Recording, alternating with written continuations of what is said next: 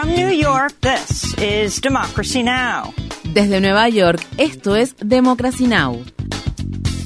Democracy Now! es un noticiero internacional de radio y televisión que se transmite desde Estados Unidos a través de Internet en democracynow.org.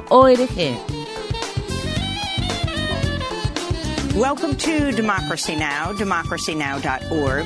Bienvenidos a Democracy Now! en español democracynow.org barra es. El informativo de Guerra y Paz con Amy Goodman.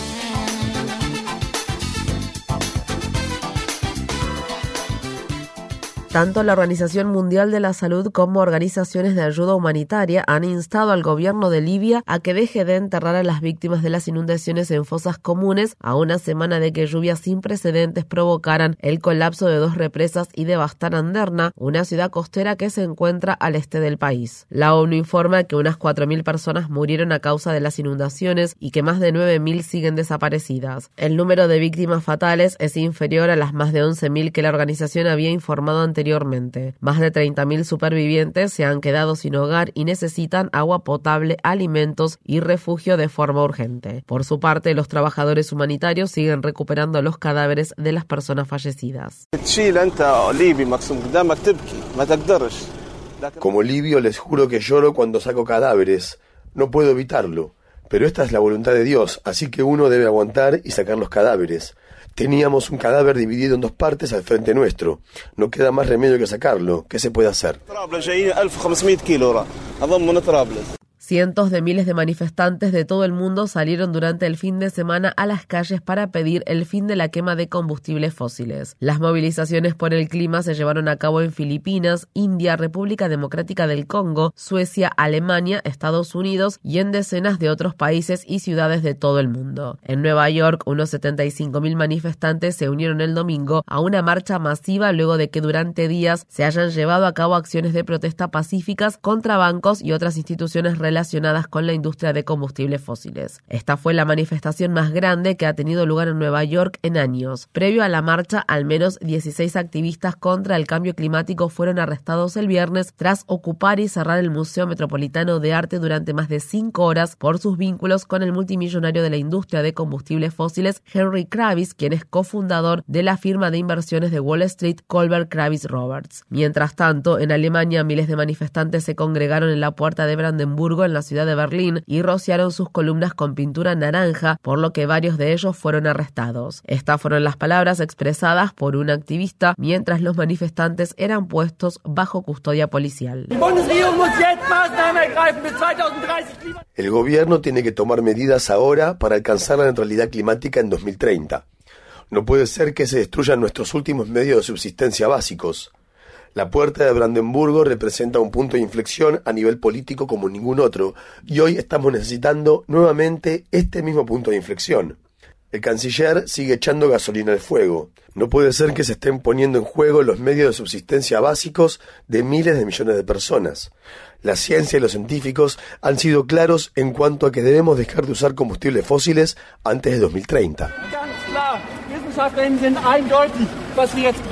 Las protestas dieron inicio a una nueva semana de movilizaciones previas al inicio este lunes en Nueva York de la Asamblea General de las Naciones Unidas, en el marco de la cual el secretario general de la ONU, Antonio Guterres, organizará el miércoles una cumbre especial contra el cambio climático a la que el presidente de Estados Unidos, Joe Biden, no planea asistir. Para escuchar las voces de los participantes en la marcha que se llevó a cabo en Nueva York este domingo, visite nuestro sitio web democracynow.org es. El sindicato United Auto Workers inicia este lunes su cuarto día de huelga contra los tres mayores fabricantes de automóviles de Estados Unidos. Unos 12.700 trabajadores abandonaron sus puestos de trabajo el viernes, aunque el sindicato United Auto Workers ha advertido que el alcance de la huelga podría ser aún mayor. Asimismo, el sindicato y los representantes de las compañías General Motors, Ford y Stellantis reanudaron el domingo en las negociaciones. Durante el fin de semana, Stellantis, que es la empresa matriz de Chrysler, ofreció a los trabajadores un aumento salarial del 21%, pero el presidente de United Auto Workers, Ron Fein, rechazó la oferta. Fein estuvo como invitado el domingo en el programa Face the Nation de la cadena CBS. Hemos pedido aumentos salariales del 40% y la razón por la que pedimos aumentos salariales del 40% es porque solo en los últimos cuatro años los salarios de los directores ejecutivos aumentaron un 40%. Ellos ya son millonarios, ¿saben? Es vergonzoso que en lugar de estar en la mesa de negociaciones, uno de los líderes de una de las corporaciones esté sentado en su segunda casa en Acapulco, mientras nosotros estamos negociando el salario de los trabajadores. Es por ello que nuestras demandas son justas. Estamos pidiendo que nos den nuestra parte equitativa en esta economía y lo que nos corresponde por los frutos de nuestro trabajo. Así que el 21% es un no para ustedes. Definitivamente es un no rotundo y se lo hemos dejado muy en claro a las empresas. El viernes, el senador independiente Bernie Sanders viajó a la ciudad de Detroit para participar en un mitin del sindicato United Auto Workers en el que denunció la avaricia empresarial.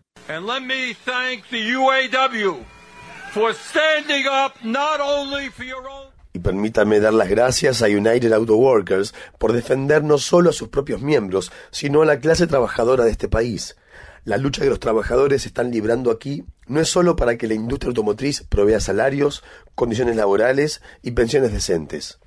Esta es una lucha para hacer frente a la codicia empresarial y decirle a los de arriba, este país nos pertenece a todos, no solo a unos pocos.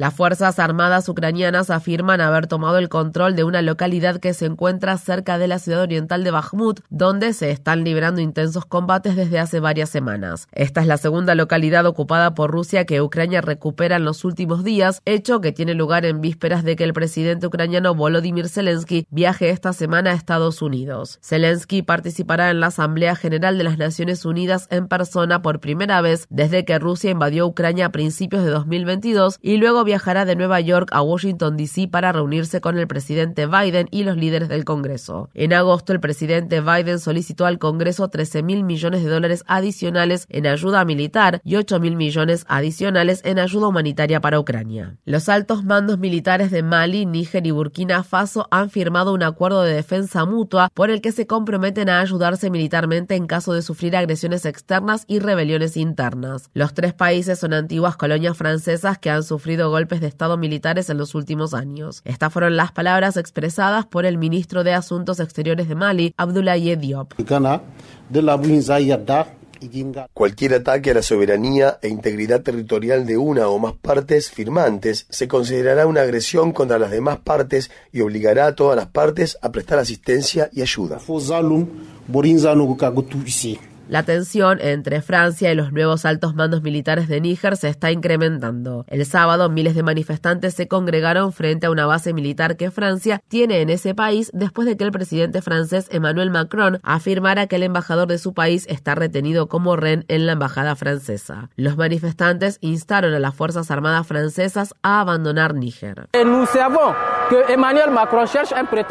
Sabemos que Emmanuel Macron busca un pretexto bélico para invadir nuestro país, pero Emmanuel Macron debe comprender que el pueblo de Níger está decidido. Emmanuel Macron debe entender que hemos entendido su juego y no vamos a caer en su trampa.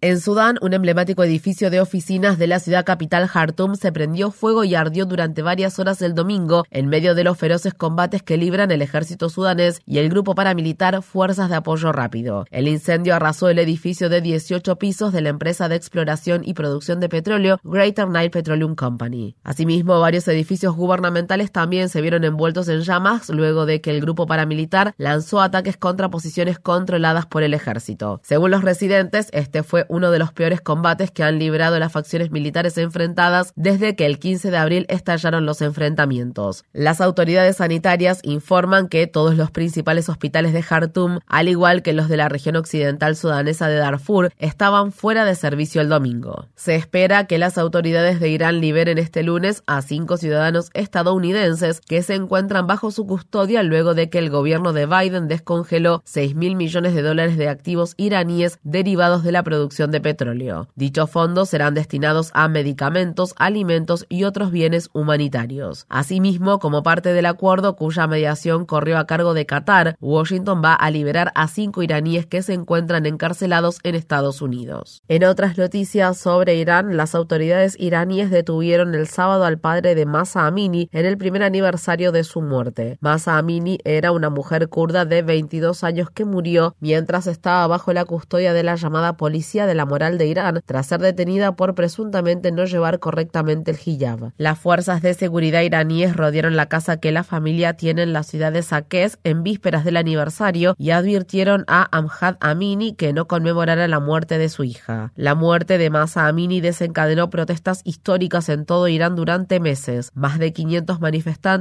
entre ellos decenas de menores, murieron, mientras que otros miles fueron detenidos al tiempo que el gobierno iraní reprimió las movilizaciones. Al menos siete personas han sido ejecutadas por su participación en las protestas. Un tribunal egipcio ha condenado a seis meses de prisión a uno de los periodistas y activistas políticos más conocidos del país en un caso que ha suscitado la condena de organizaciones de defensa de los derechos humanos. Hisham Qasem, de 64 años, fue condenado por lo que sus partidarios consideran cargos falsos de calumnia, difamación y agresión verbal contra un policía. Qasem es cofundador del movimiento de partidos políticos liberales de Egipto Corriente Libre y se lo considera un posible contrincante del presidente Abdel Fattah el-Sisi en las próximas elecciones de 2024. Su detención se produjo después de que criticara a un miembro del Comité de Indultos Presidenciales de Egipto por no ayudar a conceder el indulto a miles de presos políticos de dicho país. En el Reino Unido, el comediante, actor y presentador de podcast Russell Brand se enfrenta a múltiples investigaciones después de que cinco mujeres lo acusaran de violación, agresión sexual y abuso emocional. Los abusos se produjeron entre 2006 y 2013 cuando Brand se encontraba en la cima de su carrera, según lo afirma una denuncia conjunta del periódico The Times de Londres, el periódico The Sunday Times y la serie Dispatches de Channel 4. Una mujer dijo que entró en una relación abusiva con Brand cuando tenía tan solo 16 años. Tanto la cadena de noticias BBC como Channel 4 han abierto investigaciones sobre Brand, quien trabajaba en dichos medios en la época en que se perpetraron los abusos. Por su parte, Brand ha negado las acusaciones. Los abogados que lo representan emitieron un comunicado afirmando que Brand está siendo atacado porque ahora trabaja en medios de comunicación alternativos que compiten con los medios de comunicación hegemónicos. El Salón de la Fama del Rock and Roll ha destituido al cofundador de la revista Rolling Stone, Ian Werner, de su junta directiva después de que éste afirmara que íconos de la música negros y femeninos, entre ellos Marvin Gaye y Johnny Mitchell, no eran lo suficientemente elocuentes como para aparecer en su nuevo libro titulado The Masters, en el que describe a siete músicos de rock, todos ellos hombres blancos. Werner hizo este comentario durante una entrevista que le brindó al periódico The New York Times. It's not that they're not creative geniuses.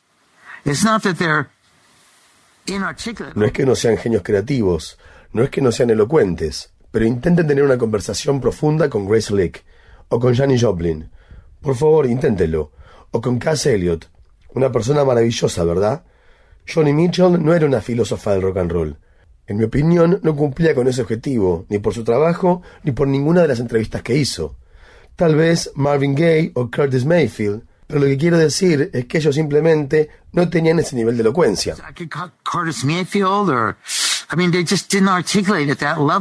Más tarde, Jan Werner, quien ha recibido críticas durante décadas por la forma en que la revista Rolling Stone escribía sobre los negros y las mujeres del ámbito de la música, pidió disculpas por sus comentarios. Infórmate bien. Visita nuestra página web democracynow.org/es Síguenos por las redes sociales de Facebook, Twitter, YouTube y SoundCloud por Democracy Now! es.